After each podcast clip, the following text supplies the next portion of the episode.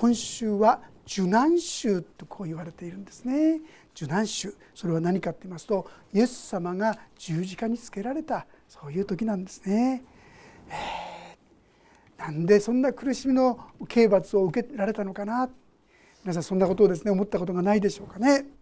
どうせ神様が、まあ、十字架というのは人々の救いのためにあるんだよってことは知ってらっしゃると思うんですがもうちょっとですね軽いもうちょっと楽な分かりやすいそういう救いの道してくれたらよよかったのになんてですね思うことももしかしたらあるんじゃないかななんて思うんですね。私はクリスチャンになった当初ですねまだよくあんまりわからない時にこんなこと思いましたね。イエス様が私の罪のために身代わりとして死んでくださったってまあそういうことありがたいけどもありがたいけどもいちいちその度ごとにやれ十字架だやれ十字架だってですね 恩着せがましくですね十字架なんて言わなくたってもっと簡単に許してくれてもいいんじゃないの？なんてですねそんなことをちょっと思ったりしたことがありましたね。実はなぜ十字架が必要だったのかそれは今日のタイトルをですね「揺るがない心」というふうにさせていただいたんですが私たちが揺るがない心。本当にどんな中でもその困難や試練でですね倒れてしまうんじゃなくてしっかりと立っていくことができる。そういう恵み。それはこの十字架によらなければならなかったということをですねもう一度はっきりとともに覚えさせていただきたい。そういうものであります。今ですね57編とが開けられていますができればですね53編ちょっと手前ですね。詩篇の53編というところも開けていただけるでしょうか。詩篇の53編ですね。1節から3節を読ませていただきますがご一緒に読んでみましょう。詩篇の53編1節から3節です。よろしいでしょうか。3はい。愚か者は心の中で神はいないと言っている。彼らは腐ってっており忌まわしい不正を行っている。善を行う者はいない。神は天から人の子らを見下ろして神を尋ね求める。悟りのある者がいるかどうかをご覧になった。彼らは皆背き去り誰も彼も腐り果てている。善を行う者はいない。一人もいない。随分ひどい言い方と思いませんか、ね、誰も彼も腐れ果てているって言うんですよ。いやいやそこまでじゃないでしょうっていう気持ちもですね言いたくなりそうなところでありますがさあ果たして皆さんどうなんでしょうか？神様の見た目と私たちの感じる感じ方とどっちの方が正しいんでしょうね？私たちはついついですね結構人には厳しいんですけども自分には甘いってとこがあると思いませんか？同じですね過ちがあってもあの人はこの人って思ってても自分にいやあれ仕方がなかったんだよとかですね。なかなか私たち厳しくなることができない。もし私たちが本当に正しい目と言いましょうか公正な目で見るならばこう言われても仕方がない。それが本当ではないでしょうか。ところが私たちはそのことをあまり自覚していないのではないかなとそう思うんですね。彼らは腐っており忌まわしい不正を行っている。いやそんなにやってないよ。でもどうでしょうか皆さん。例えば嘘ついたことどれくらいありますか？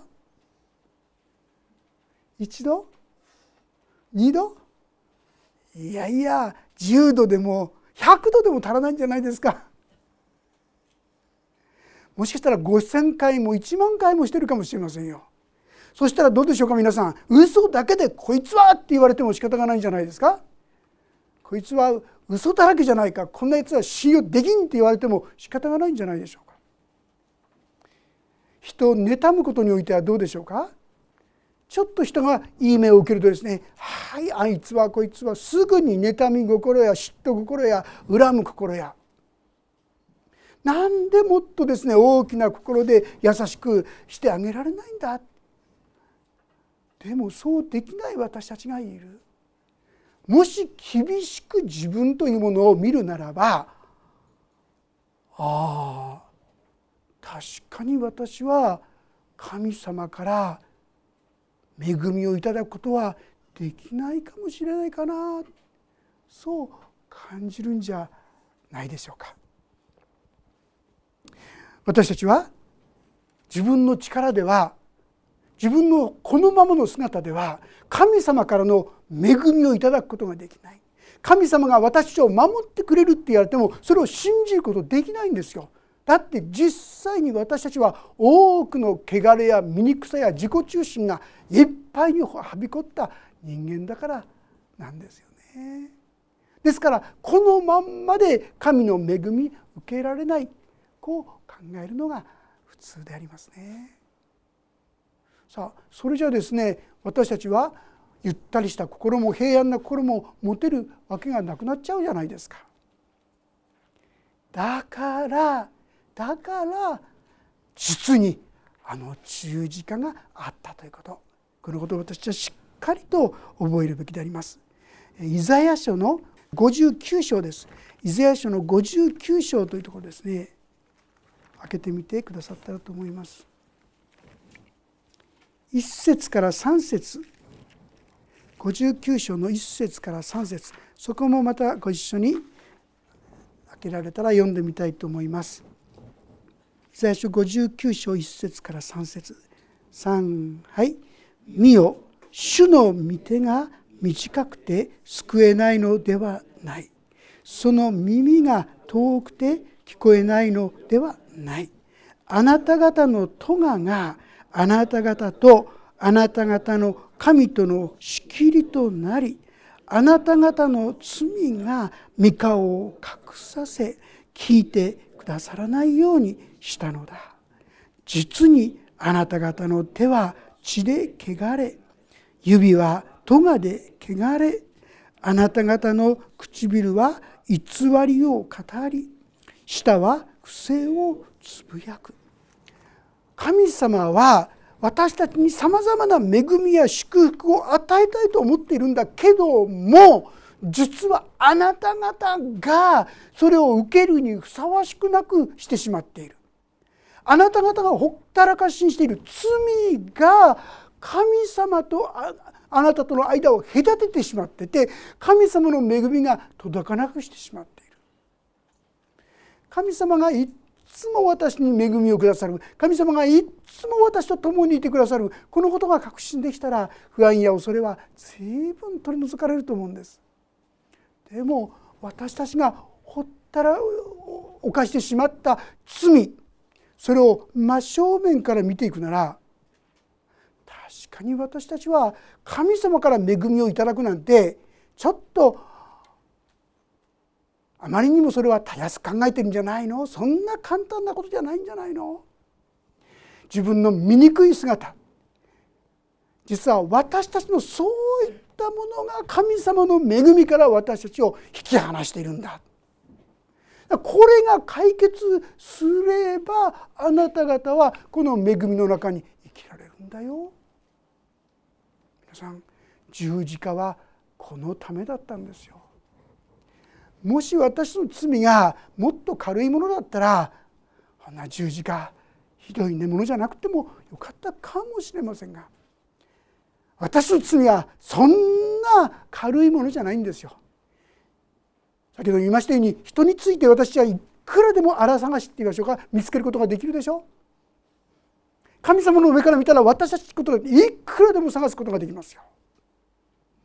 そうしたらこんなものには祝福を与えることができないっていうのが当然の結論じゃないでしょうか。でも神様はそこでとどまらなかったんですよ。でも恵みを与えたいでも祝福を与えたい。でも彼らが神と共に歩むという平安を体験してほしい。その結果があの苦しみの十字架だったということなんです。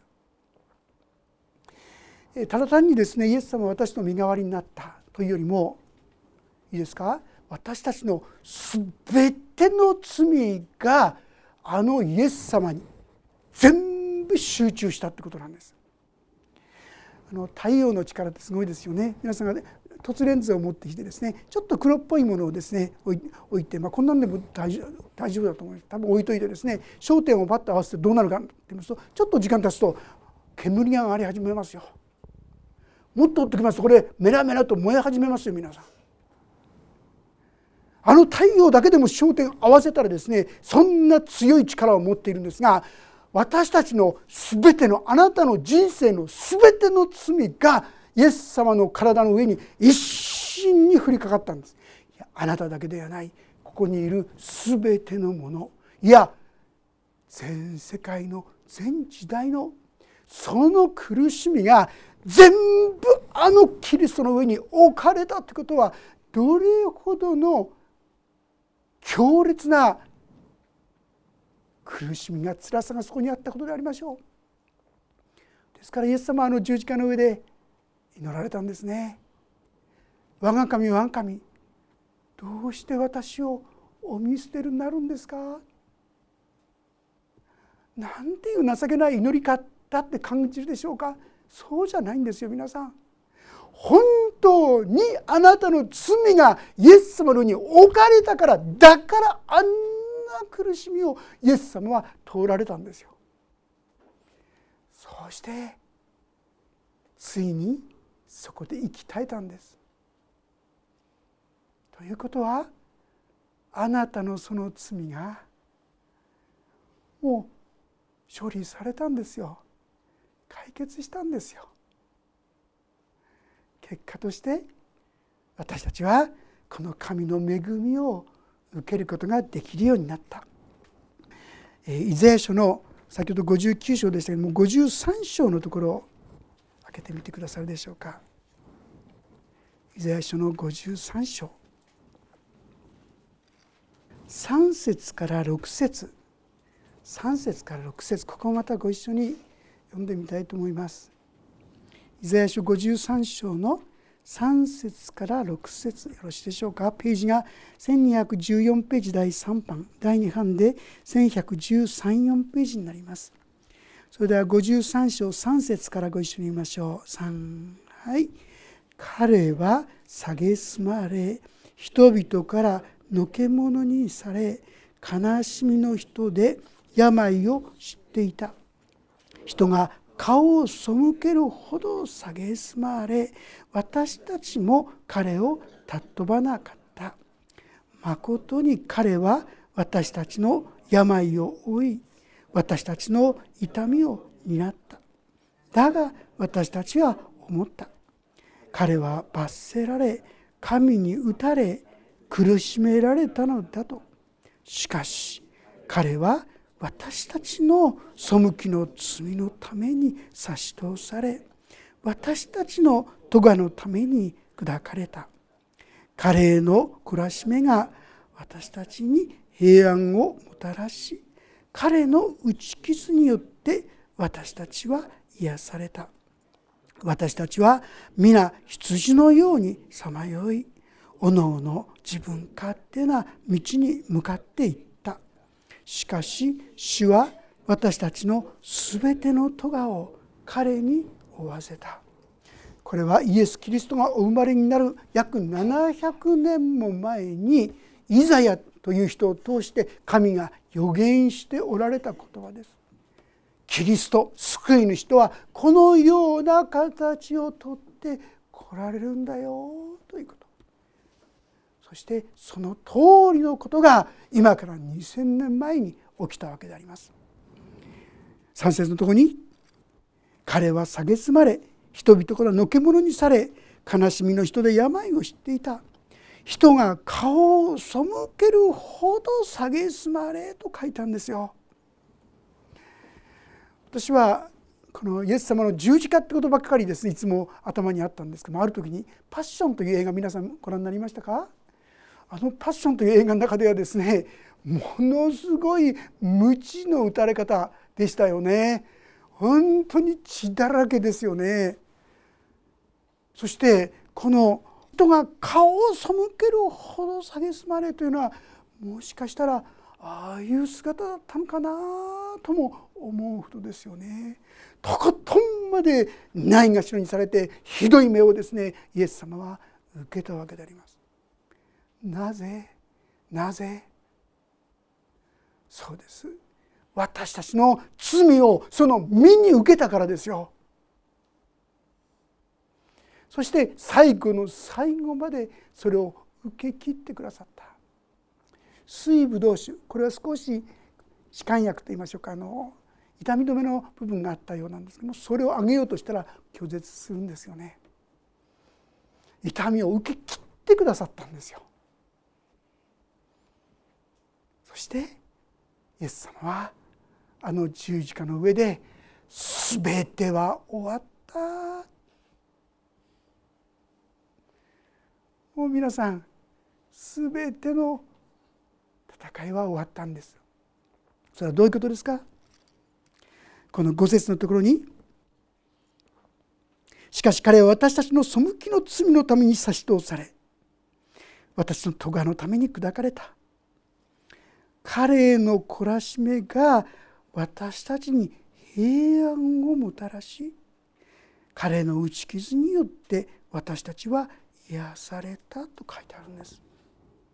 あの無ごたらしいあの醜いひどいその仕打ちが私たちに平安をもたらした。イエス様が受けてくださったそのことのゆえに私たちがやってきたんですよ。私たちがひどいことを今もしてるんですよ。これからもやっちゃうでしょう。でも私たちはそれでも平安をいただくことができるんですよ皆さん。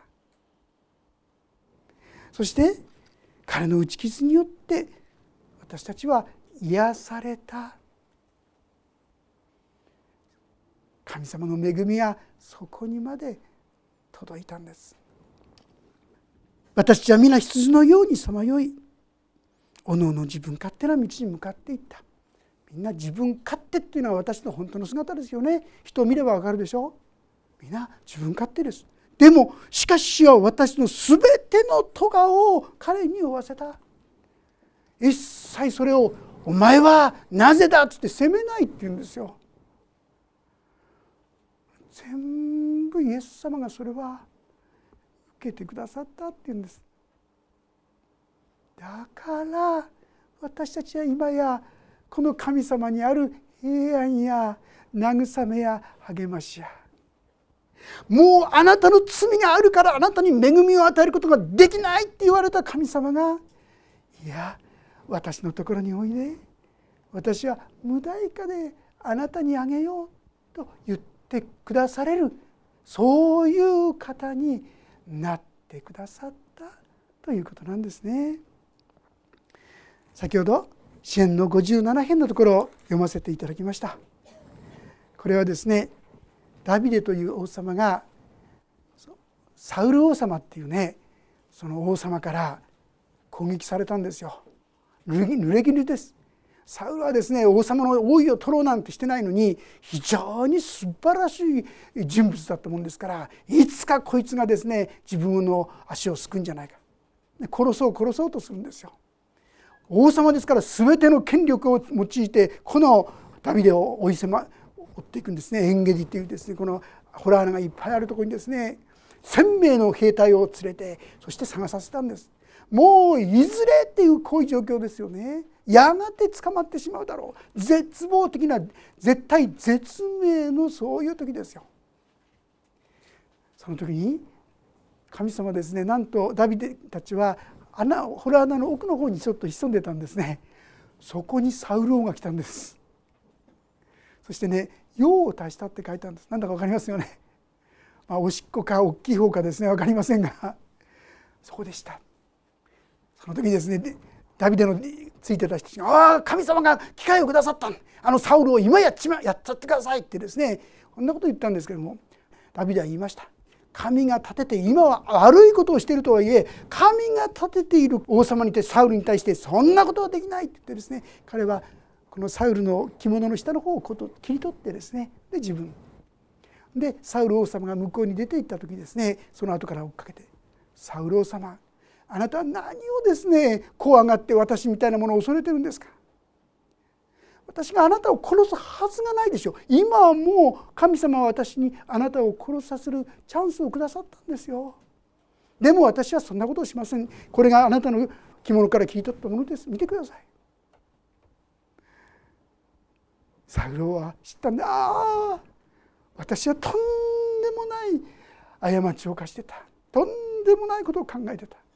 なんという誠実ななんという忠実なしもべよと言ってですねダビデとこう一見すると和解するかに見えたんですが人間の決断なんて脆いものですよ皆さん。あっという間にまたこのダビデをですね疑ってダビデを殺そうとするそういうとこに戻っちゃうんですよ。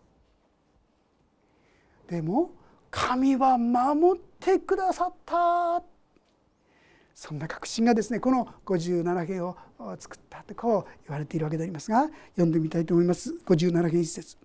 神を私を憐れんでください。私を憐れんでください。私の魂はあなたをに身を避けていますから。まことに滅びが過ぎ去るまで私は三翼の影に身を避けます。もう絶対絶命片方やで片やですねいくらでも兵隊がいる。いくらでも手段が持ってる。恐ろしい王様と自分はたった一人何人かのですね仲間になるような人いるだけ。多勢に無勢勝てっこないそういう中でなおダビデは本当に頼るべき方を知ったんですね。そうだ私には神がいるじゃないか。神を私を憐れんでください。どうぞ皆さんが窮地に陥った時にもう絶対絶命だと思った時にこのまんま祈ったらよろしいですよ。これはそんな時の祈り素晴らしい祈りですよ。神を私を憐れんでください。私を憐れんでください。私の魂はあなたに身を避けていますからあの人この人あの軍隊この国じゃない。神様私はあなたに頼っています。これです皆さん大切なところは。人じゃない。神なんです。まことに滅びが過ぎ去るまで私は三翼の陰に身を避けます。わしはですね羽を広げて特に小さいわしがですね飛び出す時ですね下に羽を広げて落ちないように支えるんだなんていうそんなことも記事もありましたね本当かどうか私わからないんですけどね神様は私たちをそのように守ってくださるんだって言うんですよ。ダビデは正直言いまして今私たちが分かるほどにイエス様のことを分かってなかったんですよ。でもある聖書の箇所には「私は私の主に言われた」って書いてありますよ。ですからなんとなく神様が私のための救い主といいましょうか。そういう人を送ってくれるんだな。それくらいは分かってたと思います。私はその翼の陰に宿る。皆さんここまで聖書が知らされてて私たちはもっと神様私を憐れんでください。私を助けてくださいと大胆に祈るべきじゃないでしょうか。神様に頼る代わりにあの人この人あのものいろんな本当には頼りにならないものを頼りにしていることがなんと多いことでしょう。2節私は意図高き方神に呼ばわります。私のために全てを成し遂げてくださる神神は天からの送りで私を救われます。神は私を踏みつける者どもを責めておられます。先ほど言いましたようにダビデははっきりとイエス様が見えてたわけじゃないでしょう。でもこの神様は私を守ってくださる。このどうしようもない中で守ってくださる。こういう信仰に立って歩んだんですよね。そして天からの送りで神様の力で必ずや成し遂げてくださる。私のために成し遂げてくださる。これがダビデの信仰。それは神が私のために救い主を救いを成し遂げてくださった。今私たちはそれが十字架だったんだ。だから私たちはいつでも恐れることなくこの神様に求めることができる。このことを知ることができるわけであります。神は恵みと誠を送られるのです。私は死の中にいます。私は人の子らをむさぼり食う者の中で横になっています。彼らの歯は槍と矢、彼らの舌は鋭い剣です。神よ、あなたが天で崇められ、あなたの栄光が全世界で崇められますように。私たちは弱音を吐いちゃいけないんじゃないんですよ。弱音を吐いていいんですよ。皆さんももしかしたらここにありますように彼らの歯は槍と矢彼らの舌は鋭い剣ですみんなから責められてもう生きている心地がしない本当に苦しくって苦しくって辛くて辛くて生きることの方が辛いと思うような時だってあったかもしれないそのことをですねそのまんま言っていいんですよ皆さんこの神様には。私はついつい自分を強がってですねなんか立派になふりをしちゃう。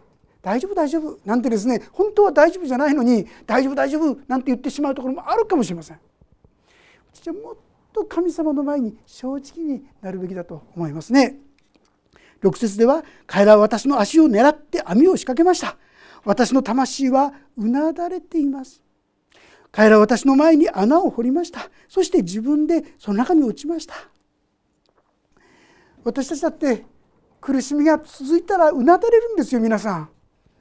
もう惨めで悲しくて寂しくて虚しくてしょうがないんですって叫んでいいんですよ皆さん。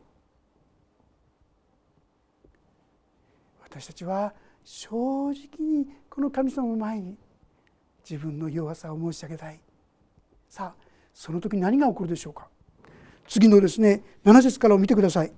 語調がガラッと変わりますよ。神よ私の心は揺るぎません。私の心は揺るぎません。私は歌い褒め歌を歌いましょう。私の魂を目を覚ませ。充電のことよ盾事よ目を覚ませ。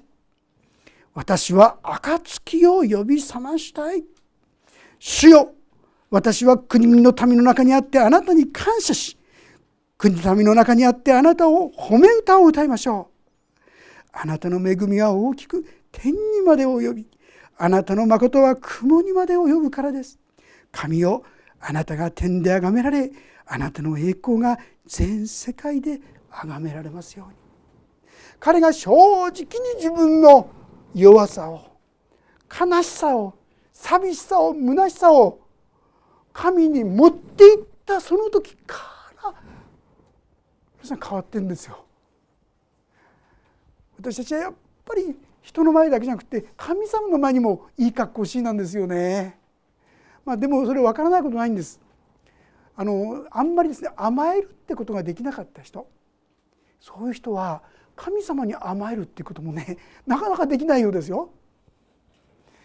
私はあの4番目だったもんですからまあ、親の手が回らないんですよね。でおそらくあの泣いてたんでしょうけどももう途中でね泣くのをやめたみたいですね私のすぐ姉が言ってくださったんでそれが分かったんですけどももっと抱いてやったらいいのにって私のことをですね見てたんだそうです普通すぐ上の姉っていうのは下の子に取られたってんで恨みたくなりますよねでも姉はあんまりほっとかれたんでですね もっと抱いてやったらいいのに実は私の中で自分で分かんなかったことなんですがなかなか自分の本音のね必要をお願いできないんですよ。こうしてほしいんだって言えないんですよ。っていうのは言ったってやってもらえっこないっていう思いがどっかにあるんですよ。またあの忙しかったの分かってますから昔ね電気ガスできない時代ですから。ですからどうせって気持ちもあったでしょ。ですから求めることができない。神様に対してもなかなかですね素直に正直に求められないんです皆さん。ですから徐々にです。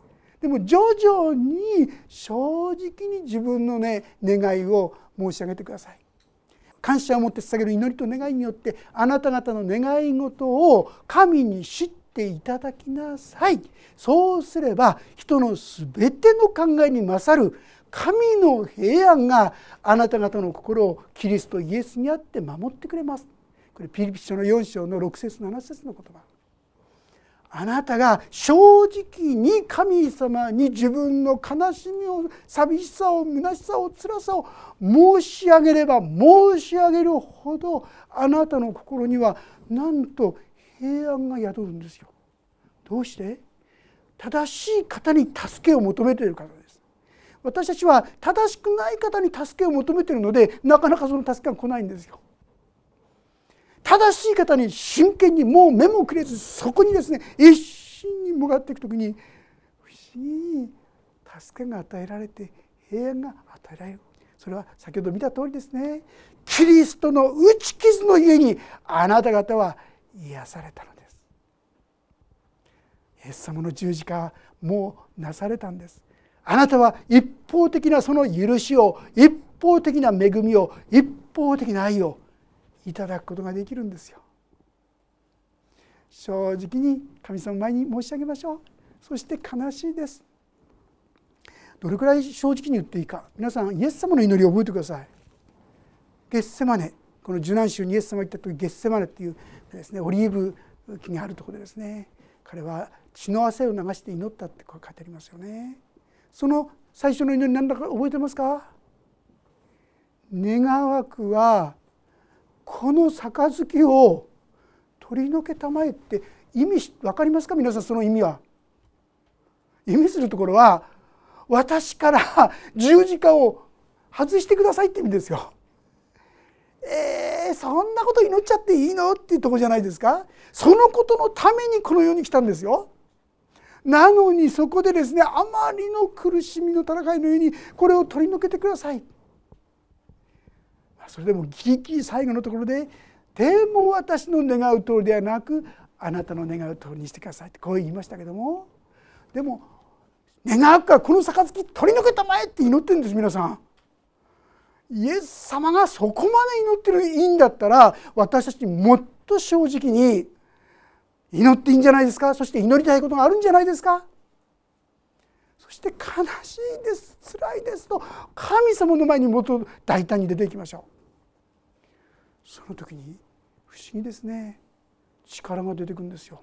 私もですねなかなかなんか心がちっとも変わらない。正直言ってあんまり真剣になってない時が多いですね。祈りがですねどうしても答えてほしいってとこまで言ってないんですよ神様できれば答えてくださいぐらいなねこういう時はまだねなかなか答えられないことがあるなってことを何度も経験してますねでなかなか答えられないんで神様どうなってるんですか?」っつって真剣に祈っていくとですねポロポロっと答えられ始めるんですよ。私の祈りが願いが渇きが真剣になることを待ってらっしゃるように私には感じますね。そしてそのような祈りができるようになってくると不思議ですねあっという間にその心がまず変わることがしばしばでした。今までは神様の御言葉を読んでもなかなか信じられなかったのがあ神様きっとこれやってくれるかもしれないっていうふうに思いが変わっていくんですよ。ちょうど今この後半にあったようにですね真剣に神様の前に出ていく時に心が変わり始めるんですよ。私はこういう恵みに共に預かっていきたい。そう思うんです。神様がこういうふうに私たちに望んでくださる助けてくださるってことを知る時に私の心は豊かになってくると思いませんか？不安や恐れからだんだんと解放されていくと思いませんか？あのあの話知ってますか？風が吹くと桶屋が儲かるって。あの内容知ってますか？風吹くとですね砂が舞い上がるんですよね。で砂が舞い上がってその砂がですね目に入ってそして失明する人が増えるだろうってで失明する人が増えてきたら多くの人が生きるために三味線を弾く人になるでしょうって琵琶法師みたいなもんですよね。でそうするとですねその三味線を作る猫が猫で作ってるんですね 猫が足りなくなるから結果としてネズミが増えるでしょう。でそのネズミが増えると桶がかじられてだから桶屋が儲かるって話ですよ。なんだこりゃって。人間の不安なんてですねこんなもんですよ。次々次々といくらでも不安に不安を増し加えることできるんですよ。ちっちゃなどうでもいいことでもいくらでも不安にすることができるんですよ。いや神がおられる。神が守ってくださる。神が助けてくださるというとこに立ち始める時にそうだ大丈夫だ。そんな平安が心に満ち始めるんですね。この恵みに私たちも相撲でありませんか？ダビデはこれですね私好きな言葉ですね。神を私の心は揺るぎません。私の心は揺るぎません。これ文語訳ではですね我が心定まれり。我が心定まれりってなんかこっちの方がちょっと力強い感じもするんですけどね。私は歌い褒め歌を歌いましょう。今も皆さん厳しい状況ですよ。でもう神様褒めたたえてるんですよ。私の魂を目を覚ませ。十言のことよ盾事よ目を覚ませ。私は暁を呼び覚ましたい。ここもですね我しのの目を呼び覚まさんってこう言うんですよね。この真っ暗な中でついに光をですね私はそこに神様が来るように。信仰を持って臨む。私は暁を呼び覚ましたい。神が共におられますから皆さんぜひこう思えるまで祈り抜いてほしいと思います。ああ神は私と共におられる。神様は私と助けてくださる。ローマ書の8章のもう開けなくて結構ですがローマ書の8章の31節32節はこんな言葉が出てきます。ちょっと読ませていただきますが。ではこれらのことからどう言えるでしょう。神が私たちの味方であるなら誰が私たちに敵対できるでしょう？私たち全てのためにご自分の御子さえ惜しまずに死に渡された方がどうして御子と一緒に全てのものを私たちに恵んでくださらないことがありましょう。神が味方だ神が共にいてくださるこのことはこの信仰に立てたら大丈夫だって言えるようになります皆さん。だからそのためにも熱心に真剣に神様にもっと求めていこうじゃありませんか。そして神が大丈夫だよ。心に平安を与えてくださるまで諦めないで。ぜひ共に求めていきたい。そう思います。お祈りをいたします。恵み深い父なる神様。あなたの恵みが本当に無限であることをありがとうございます。私たちはあなたを疑いあなたに背きよく考えてみれば神様から恵みなど受けられようはずがないような生き方しかできていません。信じた後も同じです。でもしようキリストの打ち傷のゆえにあなた方は癒された。神様キリストの打ち傷のゆえにあなた方は平安を持つと。どうかこの神様への安心感信頼を私たちにも与えてください。私たちはどっか疑いつつ祈って神様からいただくその平安をどっかに置き去りにしてきてしまったかもしれません。神様それぞれが出会うさまざまな困難や試練の中でもう一歩主よ自分の惨めさ愚かさ悲しさ寂しさも正直に認めながら神を私を憐れんでくださいとしよう。祈るお一人一人とさせてくださるようにお願いいたします。そしてその心に不思議な力強い神の守りの手がわしが子供を守るその翼を広げるようにああ神は私を守ってくださった。そう言えるお一人一人とさせてください。その時に何によっても揺るがない心平安がお一人お一人を満たすことでしょう。この恵みがどうか年末を迎え新年を迎えようとする我ら一人一人にも注がれますようにお願いいたします。そしてこの恵みの中に新しい年を住み行かせてくださるようにお願いします。御手に委ねます。主イエスキリストの皆によって祈ります。アメン。もうしばらくそれぞれに音の祈りをお伝えください。